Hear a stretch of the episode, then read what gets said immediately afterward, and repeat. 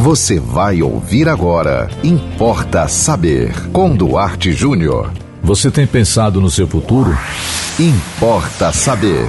Tem um trecho de Eclesiastes, capítulo 12, que eu acho extraordinário. O trecho diz assim: Lembra-te do teu Criador nos dias de tua mocidade, antes que venham os dias nos quais dirás: Não tenho neles nenhum contentamento. Tenho encontrado pessoas por aí que já passaram dos 60, dos 70 anos e que infelizmente já não ganham o suficiente para viver e não conseguiram ter ao longo da vida um canto para si mesmo. Ou se tinham, perderam. Vou dar um conselho para você.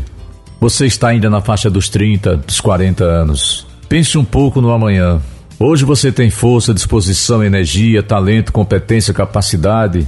Você sai do emprego hoje, amanhã arranja outro. Se bem que a situação do país não está boa para isso, né? Mas é muito diferente. Um dia você estará mais cansado, mais cansada, com menos disposição, e você não sabe o que é depender dos outros para viver. Conheço pessoas idosas que dependem de morar na casa de um filho, e ter que suportar uma nora que muitas vezes não é uma figura muito agradável.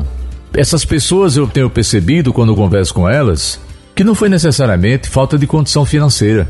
Muitas delas estragaram, gastaram demais, se ocuparam com coisas que não tinham nada a ver, se endividaram, passaram anos e anos pagando contas de coisas inúteis que não se viram para nada ou para quase nada.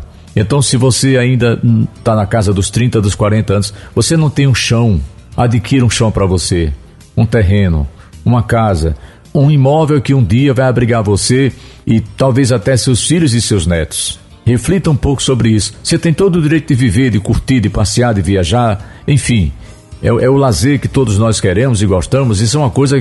Não tem nenhum pecado nisso. Mas o pecado que você comete contra você mesmo é você não pensar no seu futuro é você gastar mais do que você pode, é você investir em coisas que não têm nenhuma utilidade para você, nem no presente nem no seu futuro.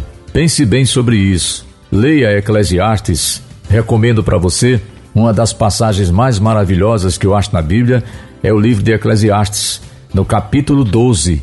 Ele pede para que a gente lembre do Criador, quer dizer, lembre das coisas boas, lembre de fazer o bem, lembre do que é correto, do que é certo, do que vale a pena, do que vai ter uma repercussão positiva no nosso futuro. Antes que venham os dias nos quais você dirá: puxa vida, agora eu estou cansado, as minhas chances de trabalho diminuíram, eu já não tenho mais a saúde que eu tinha com 30, 40 anos. Lembre disso, porque o futuro para você pode ser difícil e quem faz o seu futuro é você. É você que prepara seu futuro.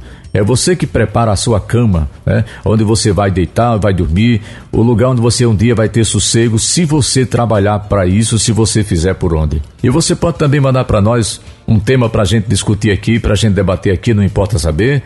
Mande para o nosso WhatsApp 987495040. Siga-nos no Instagram, duarte.jr. Nos acompanhe no Facebook, Duarte Júnior. E não perca a programação da 91.9 FM. E até o próximo Importa Saber. Você ouviu Importa Saber, com Duarte Júnior.